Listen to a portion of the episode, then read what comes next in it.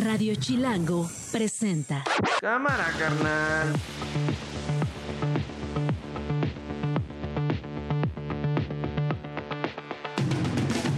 Viernes 23 de febrero del 2024, una de la tarde en punto. Soy Nacho Lozano y esto no es un noticiero. Así suena el mediodía. Si la compañera está preocupada por que estudió aquí a conocer su teléfono, que cambie su teléfono. Otro número, ya. Pero además es la representante del New York Times. Yo lo leo diario y a veces no me gustan las cosas. Por ejemplo, cuando publicaron lo de la línea 12, ¿te acuerdas que fue front page? No, bueno. Le contesté, les contesté todo, ¿no? Pero este, bueno, pues es un periódico muy influyente y en este caso sí creo que cometieron un error. Ustedes se sienten bordados a mano como una casta divina, privilegiada. Ustedes pueden calumniar impunemente, como lo han hecho con nosotros, como se hizo ayer, como lo dimos a conocer ayer. Y no los puede uno tocar, ni con el pétalo de una rosa. Siempre me dijeron que yo no era una panista normal y vaya que me resistí. Hoy, de verdad es que lo entiendo. Ni soy una panista normal y ya no sabían de qué manera podían detenerme. Por eso es que me voy. Hoy presento mi renuncia al Partido Acción Nacional. Es un problema social porque ellos no van a las autoridades pertinentes. Tenemos que ir a trabajar, ver la cantidad de gente, ¿sí? No van a donde tienen que ir. Aparte son agresivos. Quieren que leamos algo. Sí, son agresivos. Le están pegando al señor. Eh, necesitamos que haya una, una, reubicación de los migrantes por sus derechos humanos. Están siendo vulnerados y están siendo ignorados por el gobierno local, federal, este, por migración, por las autoridades. Están siendo este, totalmente ignorados y, y, y rebasados y atropellados todos sus derechos humanos. Viven en forma indigna. Esto no es un noticiero. Con Nacho Lozano. La conversación del día.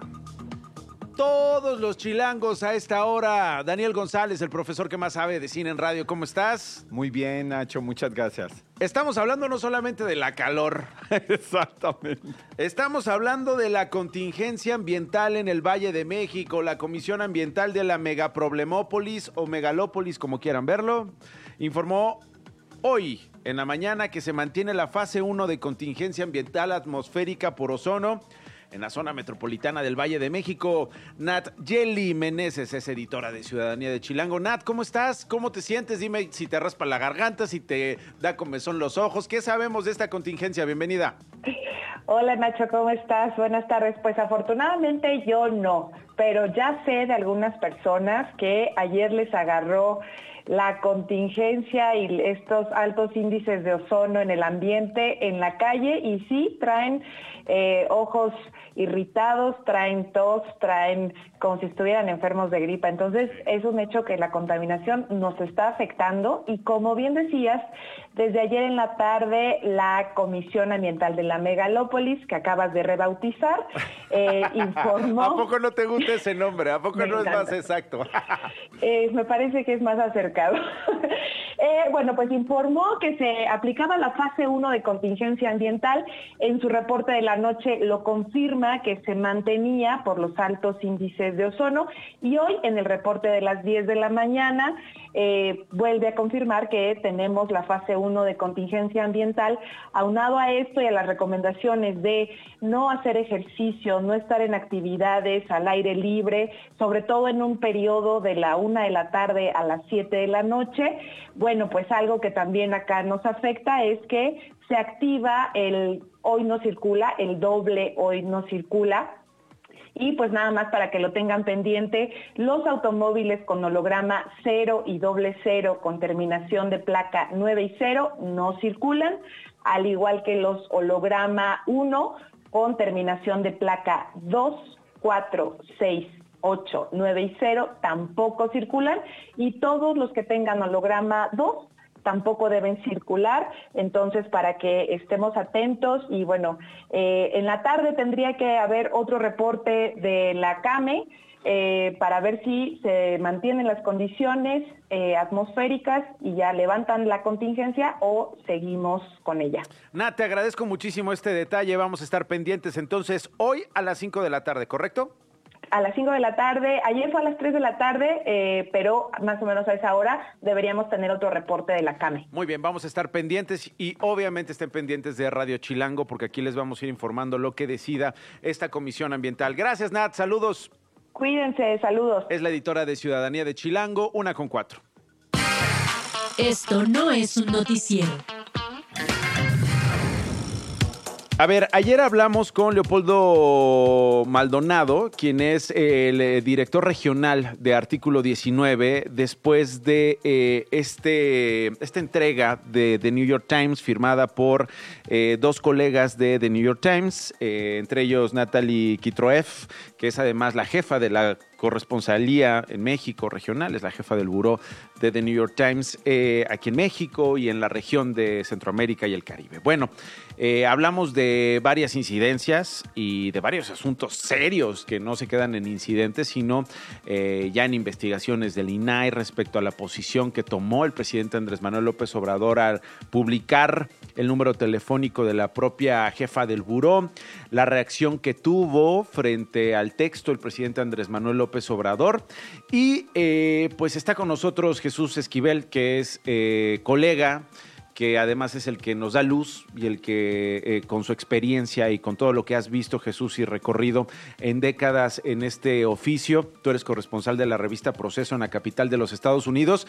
¿Cómo viste la parte de ah, la parte periodística de la entrega, Jesús? Me gustaría conocer tu opinión con tu experiencia, con lo que tú has reportado, con lo que tú has visto de los colegas.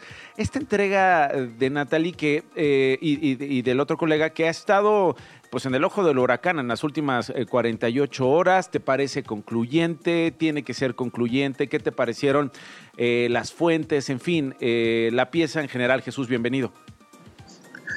Gracias, Nacho. Pues mira, te lo puedo decir desde mi punto de vista y conociendo el sistema judicial de los Estados Unidos un poco. Por favor. Que es, una, es un trabajo que no debería haber sido publicado con el interés de decir eh, esto es concluyente, esto se determinó porque en la juerga periodística, diríamos, publicaron una nota que no es nota, porque mismos las están matando, o sea, no, no hubo una investigación formal, se trata de declaraciones provenientes de testigos, de personajes cuya reputación siempre se debe tomar con un grano de sal, y tan es así que el propio gobierno federal de los Estados Unidos determinó no elaborar un expediente formal con ese tipo de declaraciones. Ahora bien, eso no quiere decir que no un medio de comunicación, si le da la gana publicarlo, no lo haga, pero acostumbrados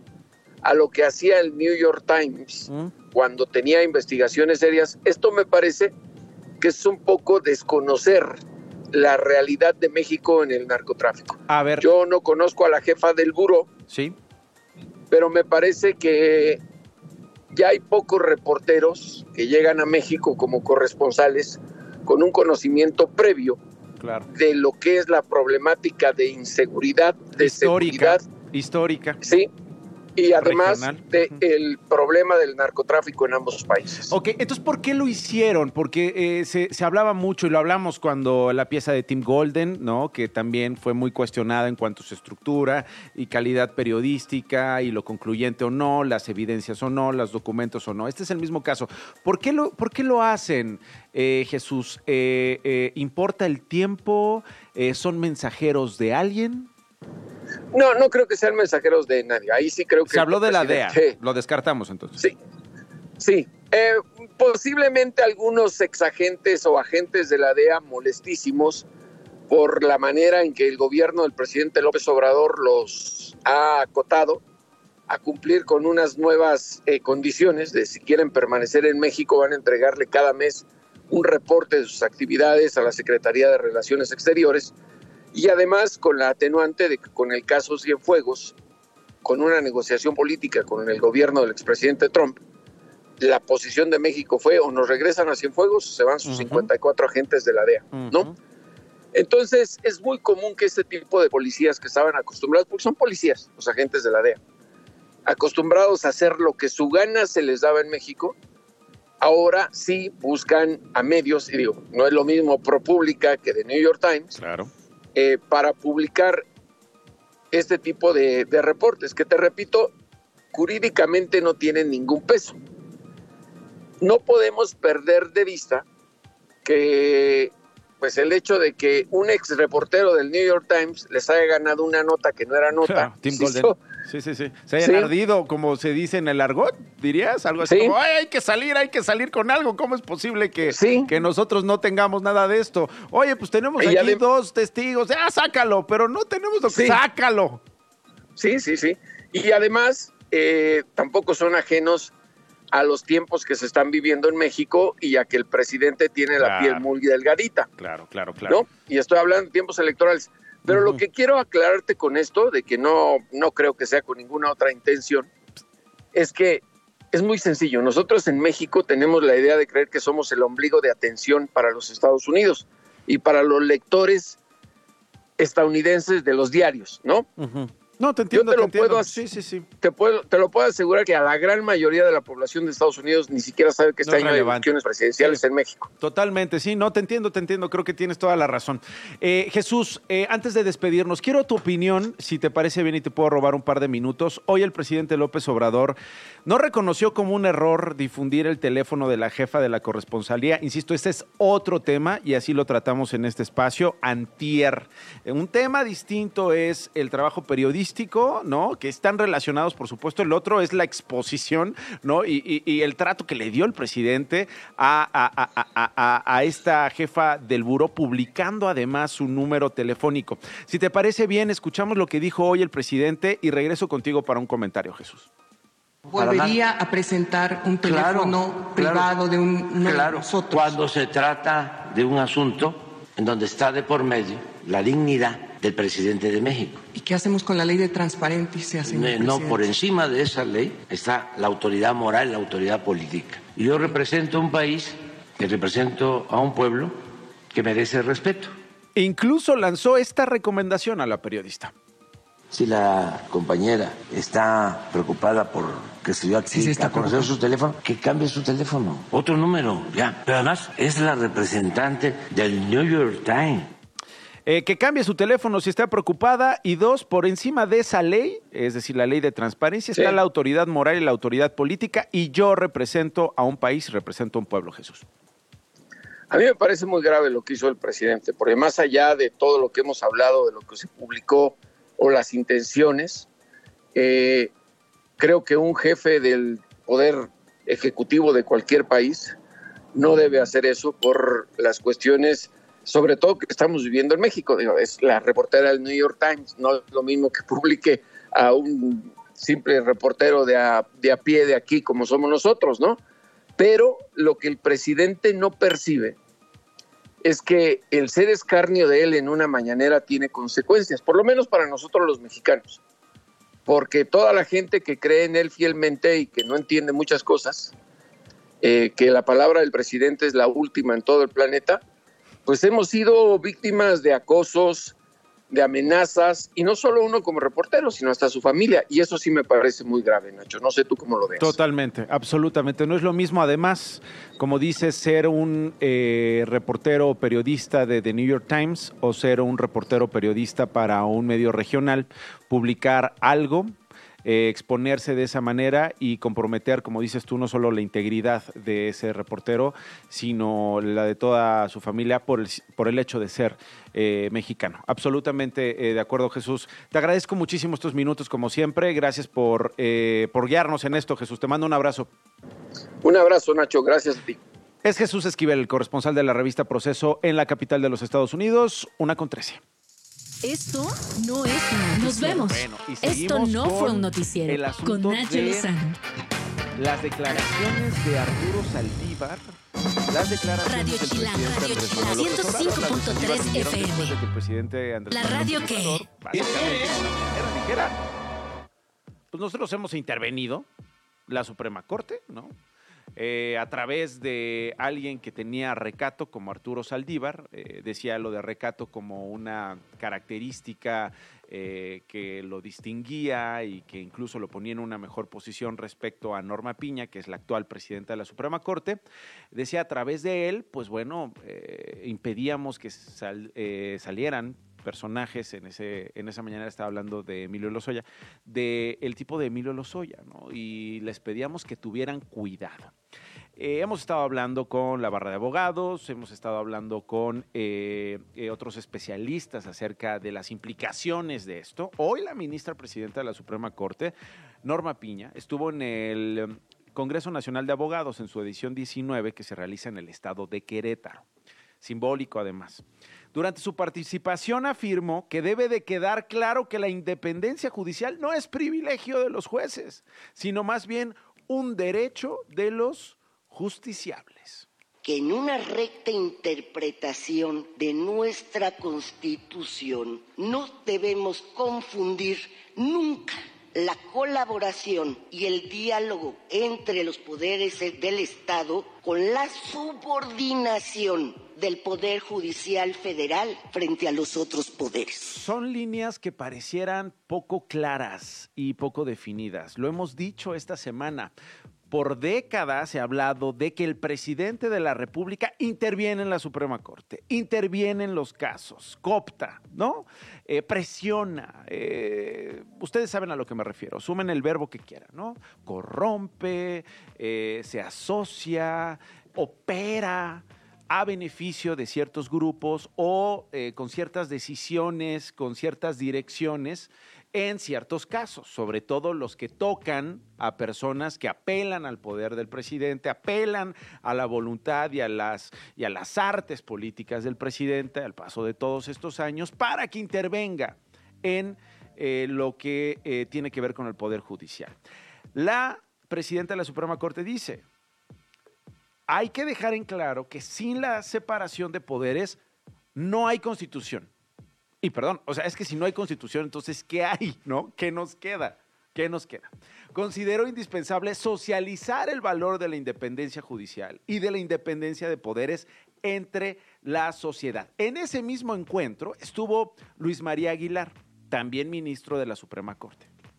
Defender la Constitución es defendernos a nosotros. La Constitución es la única voz autorizada del pueblo de México. Esa es la voz a la que debemos escuchar. Por eso yo creo que la independencia de la judicatura tiene esa relevancia, no para poder hacer lo que queramos, como decía la ministra presidenta, sino para hacer que se cumplan las normas constitucionales en cada uno de los procedimientos. En su oportunidad, Javier Laines recordó el periodo en que la Suprema Corte del Congreso estaban doblegados al Poder Ejecutivo. Esto que yo les digo, que sabíamos que ocurría, ¿no? Pero, es decir, nadie lo demostraba, no había una conversación expuesta del presidente, una llamada telefónica del presidente con eh, el presidente de la Suprema Corte o con un ministro, ¿no? Se hablaba de eh, interpósitas personas, gente que intervenía o le hacía esa chamba o esos diálogos para conseguir eso. Hoy tenemos al presidente diciendo, sí, sí, sí, yo lo he pedido.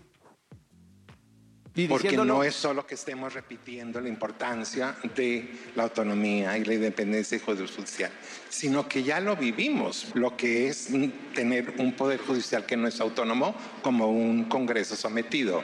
Y creo que no queremos nadie repetir esa parte de la historia que nos costó 70 años en abandonar.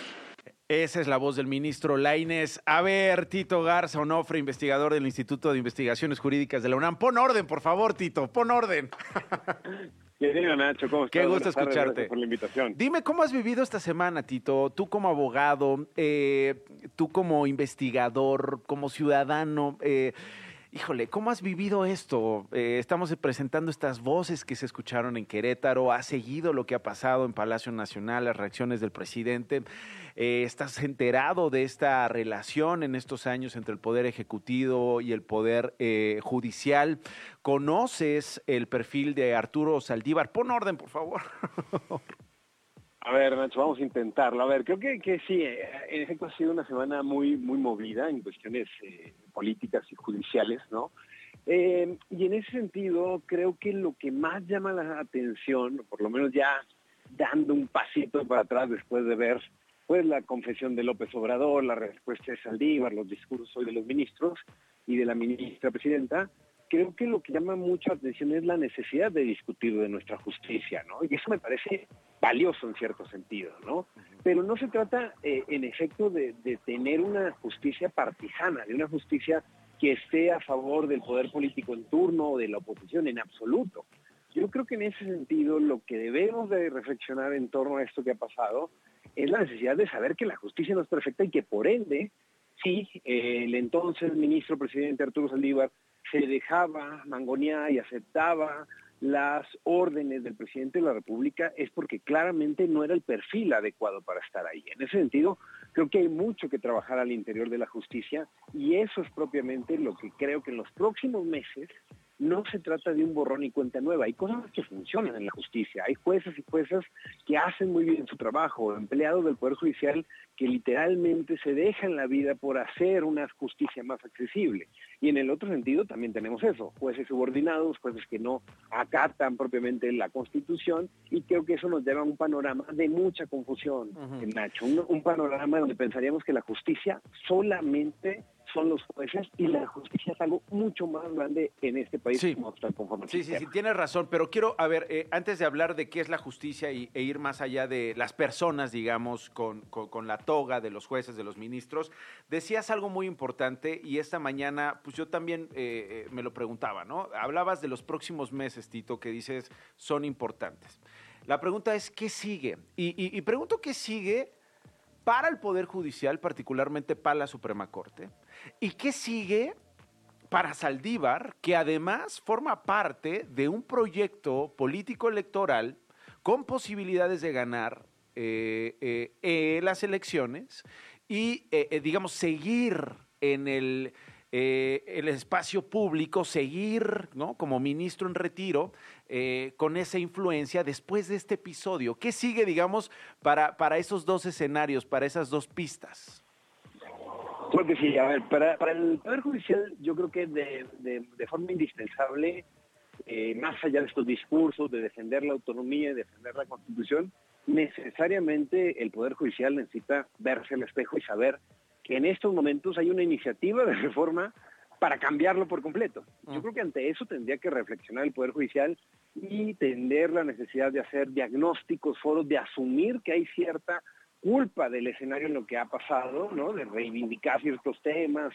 Eh, y en eso creo que me parece fundamental los siguientes meses, que Nacho, se percibe que el Poder Judicial va a estar incluso en la boleta, aunque no sea de forma explícita. ¿no? Entonces, creo que, creo que necesariamente el Poder Judicial eh, va, va, por ese camino. Sí, una especie de plebiscito, ¿no? O sea...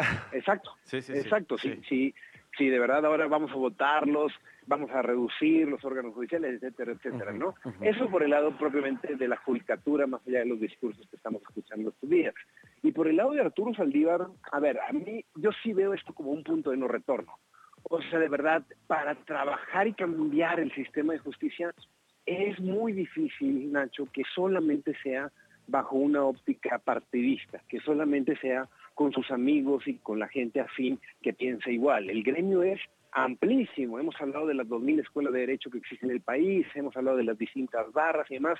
Necesitas hacer muchas alianzas, necesitas construir eh, al, al, final del día con las universidades, con el instituto, cierto prestigio y cierta calidad moral, que al día de hoy creo que Arturo Saldívar la ha perdido completo. ¿Cómo podría él ahora hablar de independencia, cómo podría él hablar de ética, de autonomía en la judicatura, cuando el presidente dijo que él levantaba el teléfono y le daba ciertas órdenes y cambiaba las carpetas de investigación y cómo estaban estructuradas las fiscalías. En ese sentido, creo que el Turo Saldívar, antes que ser ya un ministro en retiro, pues lo cierto es que lo único que le queda de ese, de ese, de ese apelativo, pues solamente es, es alguien que ha quedado retirado del círculo de la justicia y la reflexión en torno al derecho. Y en ese sentido, es un partisano, es una persona eh, militante, es una persona que no va a entender de cuestiones objetivas, sino que va a defender a ultranza las consignas que se le den para beneficio de su propio partido o personal. Y esto creo que es lo que más preocupa y voces al interior de Moreno. O sea, ¿cómo, ¿de qué sirve y qué tanto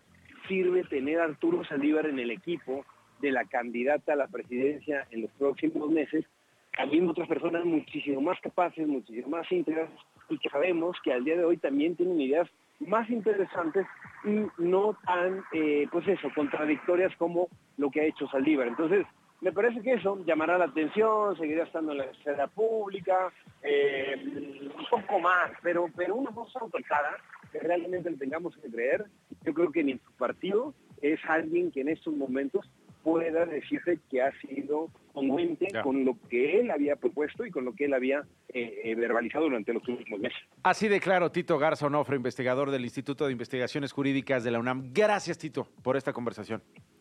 No, gracias a ti, Nacho, por el espacio y que sea buen viernes. Una con 24. Estás escuchando Esto no es un noticiero con Nacho Lozano. Las noticias de una. Adelante, Glow. Muy buenas tardes, Nacho y Dani. Una manifestación en los cruces de Calzada de los Misterios y Circuito Interior esta mañana en la alcaldía Gustavo Amadero generó caos vehicular y que manifestantes y usuarios de transporte público se enfrentaran. La, la protesta era para exigir mejores condiciones para los migrantes y que sean reubicados. Es un problema social, porque ellos no van a las autoridades pertinentes. Tenemos que ir a trabajar, vea la cantidad de gente, ¿sí? No van a donde tienen que ir. Aparte son agresivos. Quieren que leamos algo. Sí, son agresivos. Le están pegando al señor. Eh, necesitamos que haya una, una, reubicación de los migrantes por sus derechos humanos. Están siendo vulnerados y están siendo ignorados por el gobierno local, federal, este, por migración, por las autoridades. Están siendo este, totalmente ignorados y, y, y rebasados y atropellados todos sus derechos humanos. Dos personas detenidas, un perro pitbull asegurado y droga fue el resultado de un operativo mixto en la alcaldía, en la alcaldía Escapotzalco contra narcomenudeo por parte de elementos de la Secretaría de la Defensa Nacional, Secretaría de Seguridad Ciudadana y Fiscalía Capitalina. Se encontraron tres hieleras con restos humanos en la carretera 80 cerca del ejido Palomas en el municipio de Ciudad del Maíz en San Luis Potosí. La Fiscalía General del Estado confirmó el hallazgo e informó que agentes de servicios periciales trabajan en la escena del crimen para recopilar evidencias. El gobernador Cuauhtémoc Blanco Bravo afirmó el gobernador ¿Cómo? Sí, es gobernador. ¿Es gobernador? ¿No es presunto gobernador? ah, es gobernador. Ah, pues es gobernador. Analizará si deja el cargo o no, eso sí. Ah, bueno. Sí. O sea, va a ver. Exacto, va a checar y nos avisa. Realmente yo checo creo que y te aviso. Yo checo y te aviso. Oye, pero pues no votaron por seis años. No, yo checo y te aviso. Le van a avisar más bien porque luego de que la Comisión Nacional de Morena lo consideró para candidatura a diputado federal por él va a avisar. Ah, sí, señaló que su posible separación del cargo está en análisis. En próximos días lo va a dar a conocer. O sea, él va a avisar, es decir, él decide, es decir, a ver qué le conviene, es decir, necesita fuero. Aquí sí no hay poder. No, no, no, no. O sea, él va a checar y él nos va a decir si sí o si no. Estaremos pendientes. La Facultad de Medicina de la UNAM aseguró que la investigación que hace la Unidad de Inteligencia Financiera no tiene que ver con la escuela y sus estados financieros. Aseguró que la indagatoria en cuestión se limita a un asunto estrictamente personal de Luis Arturo González Nava, quien se desempeñó como secretario administrativo de la entidad académica hace algunas semanas. Tras el anuncio del cantante Peso Pluma de que cancelaba su participación en Viña del Mar, los organizadores ya dieron a conocer quién lo sustituirá y será el rapero Trueno. Y será el primero de marzo de este año. Siempre sí se lo chisparon. Había resistido, había por ahí un par de legisladores y de políticos regionales que decían, ¿cómo vamos a permitir que Peso Pluma venga a la Quinta Vergara a cantar, a eh, eh, digamos, formar parte de esta apología del crimen, cuando pues Viña del Mar nunca se ha caracterizado por algo así los, los eh, organizadores dijeron, no, peso pluma viene, peso pluma viene. ¿Y cuál? Sí, los activistas lograron también mucho con el Y esto se suma además a la cancelación que tuvo hace meses ahí en Tijuana, ¿te acuerdas? Por eh, supuestas amenazas de grupos criminales eh, contra él, contra la presentación y quienes fueran a este concierto. Gracias, Glo. Gracias a ustedes. Una con 32. Esto no es un noticiero. Ya hay fecha para la marcha LGBT Plus del 2024 en la Ciudad de México, LGBT y más. Edgar Segura es reportero de Chilango. Adelante, Edgar. Colgó Edgar, ya se desesperó. Voy con Eduardo a la vez, es reportero de Chilango. Julieta Venegas va a dar concierto gratuito en el Zócalo Capitalino. Adelante, Lalo. Exactamente, Nacho. Buenas tardes. Eh, en el marco del Día Internacional de la Mujer, el gobierno de la Ciudad de México anunció que iba a haber un festival que se llama Tiempo de Mujeres, y esto para visibilizar proyectos artísticos y culturales de mujeres eh, pues muy talentosas que tiene la Ciudad de México. Y eh, va a ser un festival que va a durar 17 días y entre las actividades más llamativas está un concierto gratuito en el Zócalo de Julieta Venegas. Eh, este va a ser el 17 de, perdón, el sábado 16 de marzo a las 18.30 horas. Eh, también habrá una, este, una clase masiva de ballet con Elisa Carrillo, eh, que será el, el domingo 17. Y pues bueno, vamos a poder disfrutar de los éxitos como Me Voy o Pobre de Ti de la cantante México-estadounidense. Totalmente, y además en qué día eh, importantísimo para la vida pública, eh, para la vida simple y sencillamente de las mujeres eh, este Día Internacional de la Mujer en el 2024. Lalo, muchas gracias. Ahora sí voy con Edgar Segura, reportero de Chilango. Adelante, Lalo, Edgar. Hola Nacho, ¿qué tal? Buenas tardes. Pues te comento que ya se dio a conocer la fecha para la Marcha del Orgullo LGBT 2024 en la Ciudad de México y se va a llevar a cabo el sábado 29 de junio de 2024 a partir de las 10 de la mañana, como cada año partiendo desde el Ángel de la Independencia hacia el Zócalo Capitalino. Eh, el comité Incluyete, que es uno de los comités organizadores de la movilización, ya dio a conocer la convocatoria para la marcha de este año, cuya principal exigencia será el alto a los discursos, a, los discursos y crímenes de odio por orientación sexual e identidad de género. Eh, además, pues las organizaciones eh, dieron a conocer algunas acciones que se van a llevar a cabo durante la marcha, como la que será el espacio de silencio en memoria de quienes ya no están, así lo denominaron, y la idea pues es que cuando la marcha transite de la glorieta de las mujeres que luchan hasta el antimonumento en memoria de los 43 normalistas de Ayotzinapa pueda transcurrir pues en silencio para recordar a, víctimas de crímenes de odio y de, activistas que han luchado por los derechos de la diversidad sexual. También dieron a conocer que no van a, convocar este año a vehículos automotores que pues en ocasiones desfilan por las calles. Eh, la idea es que la marcha pueda ser a pie y finalmente dieron a conocer un par de datos que pues son muy importantes mencionar para eh, pues visibilizar la importancia de la marcha. Uno, que 2024 fue el año más violento contra la comunidad LGBT en la Ciudad de México, ocho transfeminicidios son los que se reportaron, y por otro lado, que eh, eh, de acuerdo con una encuesta que ellos hicieron el año pasado, el 12% de los asistentes a la marcha pues han sufrido durante el año actos de discriminación o agresiones por su orientación sexual o identidad de género, así que pues es por eso que se marcha. Gracias Edgar, te lo agradezco mucho, un reporte muy completo de Edgar Segura, reportero de Chilangos, de Chilango, 46 años de realizarse esta marcha en la capital del país, 25 para las dos. Esto no es un noticiero, con Nacho Lozano. Eh, está en la línea telefónica el secretario de Gobernación del Estado de Puebla, Javier Aquino. Secretario, ¿cómo está? Muy bien, buenas tardes, estimado Nacho, a tus órdenes. Gracias, secretario. Eh, mire, le llamamos para saber eh, qué novedades acerca de esta expedición que terminó en tragedia, estos 12 alpinistas originarios de Jalisco que querían ascender al Citlaltepec, al pico de Orizaba, desde el sábado 17 de febrero. ¿Cuál es el reporte que tiene hasta ahora, secretario, de los fallecidos, de los que sobrevivieron y del que no encontramos aún?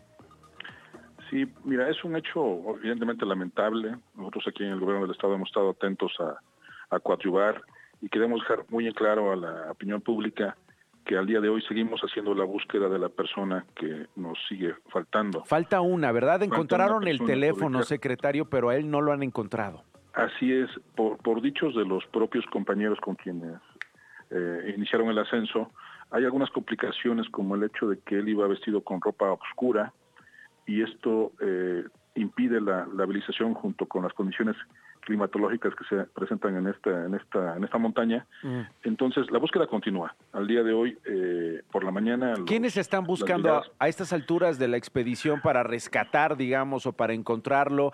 ¿Quiénes lo están buscando, secretario? Hay diferentes grupos de apoyo eh, encabezados por la Dirección de Protección Civil Estatal, por la coordinación de, con la Cruz Roja Mexicana, hay, hay grupos de, voluntarios que se han sumado a la búsqueda y en conjunto están haciendo su mayor esfuerzo por, por lograr esta localización.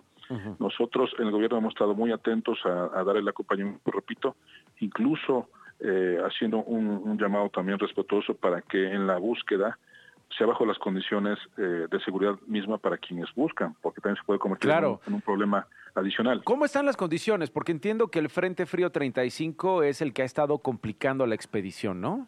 Sí, sí, de hecho fue el motivo de uno de los motivos de, la causa de la del extravío y de las complicaciones.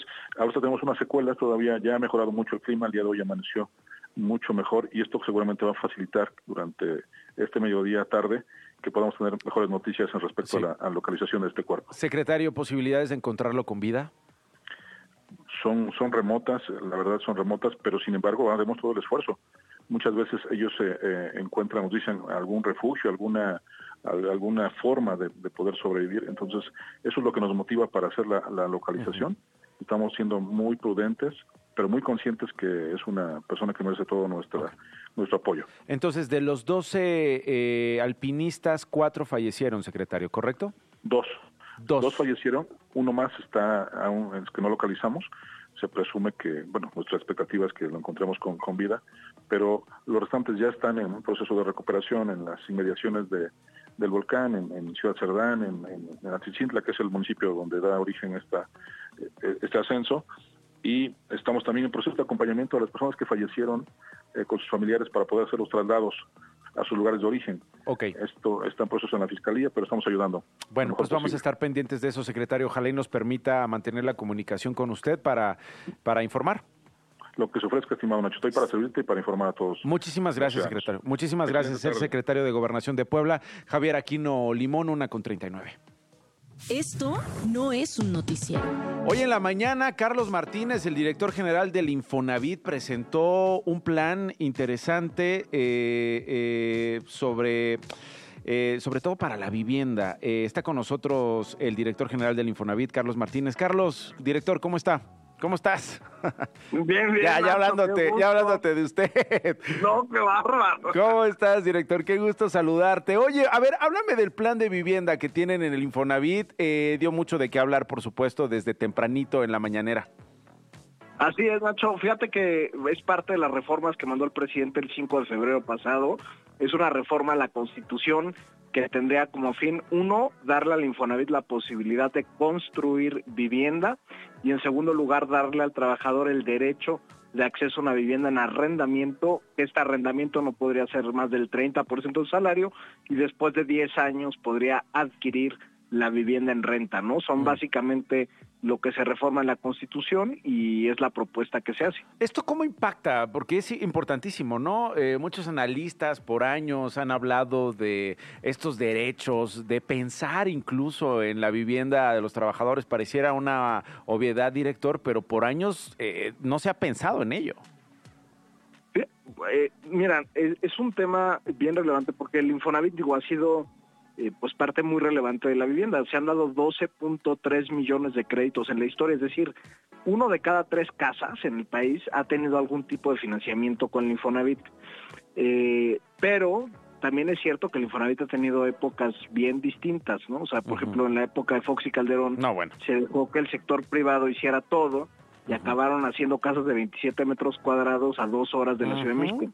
Entonces, como que... Bueno, ya ni hablamos del sexenio pasado, ¿no? Y todos los escándalos que hubo.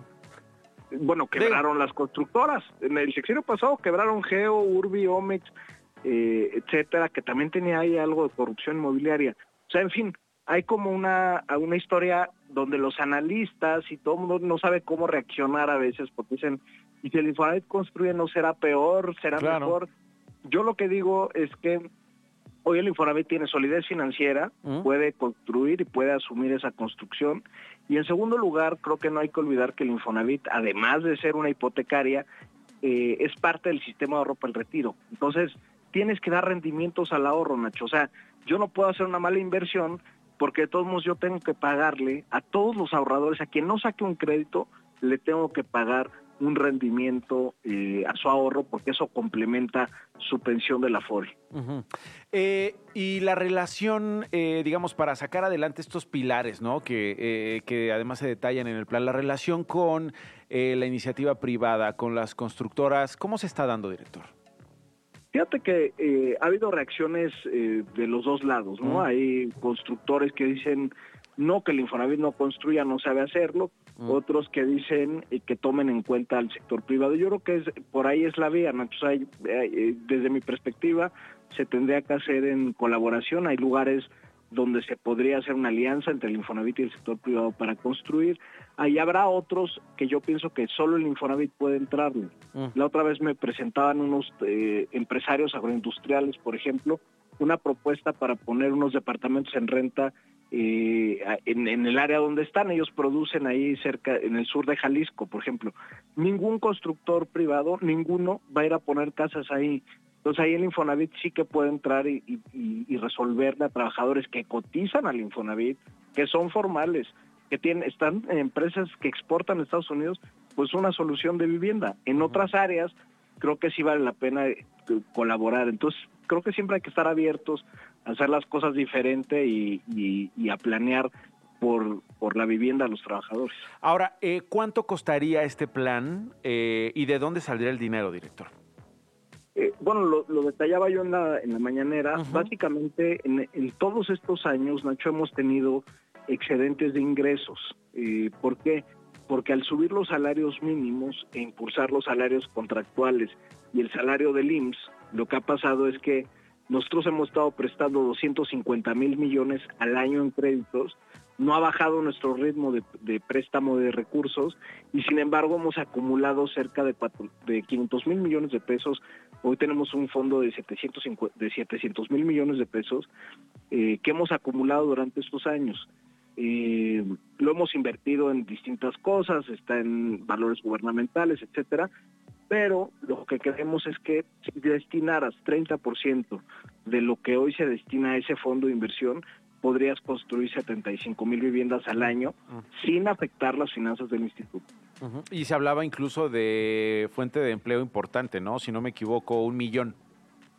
Es que más o menos construir cada vivienda en el país te, da 15 empleos entre directos e indirectos. Un millón. Entonces, la, la realidad es que estarías eh, podrías crear prácticamente un millón de empleos cada año con estas 75 mil viviendas. Bueno, pues estamos entonces pendientes de eh, pues este paso, ¿no? Este trayecto que eh, tendría que enfrentar esta reforma o este conjunto de reformas, estas propuestas del presidente Andrés Manuel López Obrador en el Poder Legislativo. queríamos tocar base contigo porque llamó mucho la atención. Creo que en general han habido muy buenos comentarios al respecto. Son de las cosas que eh, llamaban particularmente la atención más allá de esta grilla y más allá de estas polémicas en otros puntos. Este en particular, pues además, insisto, es un asunto de derechos, ¿no? Es un, asunto de urgencias eh, de los trabajadores al paso de los años. Eh, Carlos, muchísimas gracias. Carlos Martínez, director general del Infonavit. A ver, ¿qué día te das una escapada y vienes aquí al estudio? Sé que trabajas muchísimo y que estás muy ocupado durante el día, pero pues se acerca el sexenio a su final. Tú eres del gabinete ampliado de los eh, funcionarios más jóvenes, me parece que eh, eh, con muy buenos comentarios ¿no? por estos años. Entonces, pues ojalá y podamos hacer alguna revisión, ¿no? porque hay cosas que, que valen la pena platicar con las audiencias. Claro, muchísimas gracias, Noche. Claro que sí, estaremos pronto ahí en el estudio y saludos a todo el auditorio. Órale, ya estás. Carlos Martínez, director general del Infonavit con este asunto, que insisto, pues es una iniciativa, Dani, pero pues este... importantísimo el interesante, derecho a la vivienda. Interesante. El tema de los recursos, que es lo que siempre se pregunta, o sea, se puede proponer, idear, planear lo que quieras, de dónde va a salir la lana. Bueno, este es el plan, ¿no? Claro, y la cotización, bueno, los trabajadores justamente eh, una parte de su salario está destinado justamente para ello.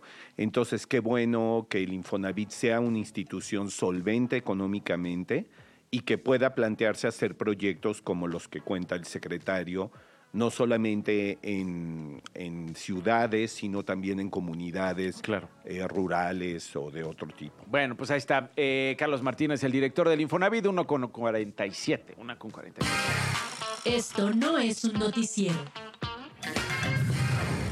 Bueno, Lenin Ocampos, reportero del sur de Guerrero. Lenin, queríamos eh, llamarte para preguntarte qué está pasando con Sandra Luz Valdovinos. Eh, ella, fiscal general del Estado, había mandado Lenin eh, solicitud de licencia al Congreso por seis meses debido a motivos personales. No le responden por lo que sabemos y entonces ella asume que se puede ir y como no le respondieron, ahorita está asumiendo que puede regresar. ¿Qué es esto, Lenin? Oye, y no solo eso, todavía despidió al, fiscal interino. Eh, le mandó un documento ayer donde eh, lo corrió, ¿no? De la Fiscalía General del Estado y siendo él el vicefiscal de investigaciones que ella mismo trajo cuando entró hace dos años, ¿no? A asumir este pues este puesto polémico desde que llegó, ¿no? La fiscal ha tenido varias quejas también de los trabajadores, se han quejado sobre todo de la forma de militarización que tiene hacia esta fiscalía y que el día de ayer, yo creo que como a las 7, 8 de la, no, más bien a las 9, 10 de la noche, envió eh, la oficina de prensa de la Fiscalía General del Estado, donde ella avisaba de que regresaba a tomar el puesto y que, pues bueno, el Congreso del Estado no ni siquiera lo metió a, ah, comisiones, ni siquiera lo aprobó, ni ah, siquiera hubo una discusión ah, sobre su licencia, que también eh, creo que no está permitida porque el Congreso solamente aprueba licencias que tengan que ver eh, pues que, que renuncie, ¿no? Totalmente, no no que me voy seis meses y regreso. Sí, no, no. Este, eh, porque tengo un problema familiar y regreso O personal, ¿no? Pues, imagínate. Y dejo encargado a esta persona. Y luego vamos. de repente llegó el comunicado a las 10, se filtró también este documento donde pues prácticamente le dice a todos los trabajadores que ya este señor no trabaja ahí, Jesús Torres Ojeda, ah, bueno. que desde el día de ayer ya no pertenece a la Fiscalía del Estado y que ella de nueva cuenta vuelve a asumir eh, las riendas de esta ah, pues, fiscalía. que hay que recordar que un día antes la gobernadora pues, prácticamente la urgió, la regañó, porque pues no había investigaciones sobre toda esta violencia que hubo en el transporte, ¿no? Donde hubo siete choferes asesinados, le urgió un día antes de estas famosas treguas que hubo, que eh, pues que se pusiera a investigar, ¿no? Y que pues hicieran el trabajo, lo que es una fiscalía General del Estado, que pues, lamentablemente en dos años lo único que hacen es archivar, archivar y archivar que asesinatos que pasan, lo que pasa en la ciudad. Acumulación de expedientes. Totalmente, Lenny. Bueno, pues queríamos tocar base contigo, eh, querido Lenny. Te agradezco como siempre. Tú eres reportero del sur de Guerrero. Gracias y te mando un abrazo. Igualmente. Gracias, Lenny Nocampo, una con cincuenta. La palabra canta. Pero también baila, se investiga y se explica. Y la doctora Idaneli Mora Peralta, que es lingüista, eh, nos explica una que fue nota, Dani, esta semana, insaculación. Ah, Nadie la utiliza cuando va a la feria para sacarse la tómbola, pero solo lo hizo Morena, doctora. ¿Qué es insacular? ¿Qué es insaculación? Es una palabra muy interesante, Nacho, y cuando revisamos el diccionario simplemente nos dice acción y efecto de insacular. Pero vamos a ver de qué trata esto. Esta palabra tiene tres elementos y una base griega. In, este prefijo que es dentro, en el interior, eso es lo que significa, y sáculos, que es el sustantivo, es este préstamo del griego, que es una bolsa o cualquier prenda que está tejida a base de un material muy grueso. Y bueno, eh, o sea, insaculación, este, este otro sufijoción que es también tiene que ver con meter, con acción de. Mm. Entonces, esto nos tenemos que remontar a la antigua Atenas, esto es en el siglo VI eh, antes de Cristo, donde la insaculación se desarrolló como la manera principal para lograr equidad. Se dice también que los estudios, bueno, algunos estudios suelen sostener que la insaculación tenía raíces en el uso del azar para adivinar la voluntad de los dioses. Ah. Pero este punto aún está en, debate. Sin embargo, se cree que en la mitología griega antigua, tanto Zeus, Poseidón, usaron la insaculación para determinar quién gobernaría sobre cada uno de los dominios. La abuelita de la democracia. Así es. Muy bien, doctora. Porque fíjate, y con esto cierro, este procedimiento sirve, es como una forma para nombrar alcaldes y regidores u otros cargos mediante un sorteo. Es decir, se introducían papeles, cédulas o bolitas que se metían justamente en ese saco, de ahí el nombre, y luego, bueno, pues se sacaban al azar. Yo siempre dije que Morena no estaba equivocado. que retomar la democracia de hace 20 siglos eh, era necesario. Doctora, muchísimas gracias, le agradezco muchísimo. Hasta luego, buenas tardes. Una con 52. El cine que nos salva, con Daniel González. Arráncate, Dani. Todos sabemos que nuestra pasión es mortal, nuestra alegría terrible, pero si te subes a uno de mis autos y nadie te obliga a ocupar este asiento, tienes que ganar.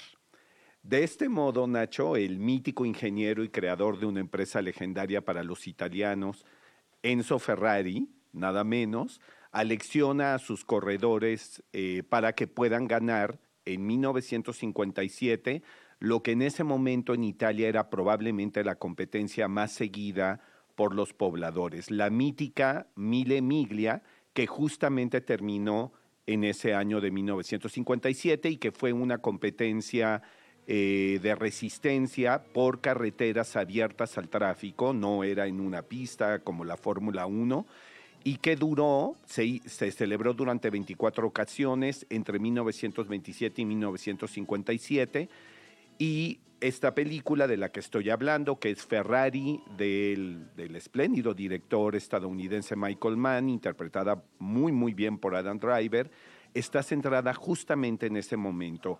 La empresa Ferrari está en un momento muy crítico, está a punto de quebrar, de hecho se plantea aliarse con Ford para poder sobrevivir porque fabrican carros de lujo, pero en realidad lo que le apasiona a Ferrari son las carreras. Entonces, bueno, es un filme muy, muy bien de realizado. De identidad italiana, de identidad masculina, de poder eh, para el patriarcado en muchos sentidos, de diseño, de innovación.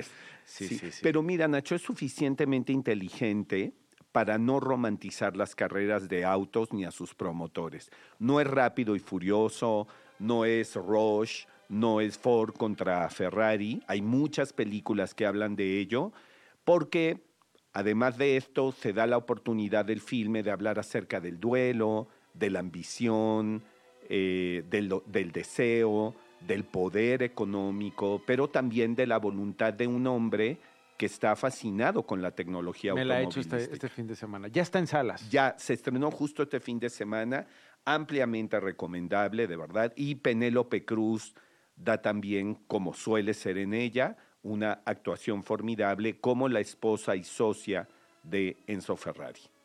Es Daniel González, es el profesor que más sabe de cine en radio. Gracias. Al contrario, Nacho, feliz fin de semana. Gracias a ustedes por habernos acompañado. Hasta el lunes en punto de la una. Nos vemos. Esto no fue un noticiero con Nacho Lozano.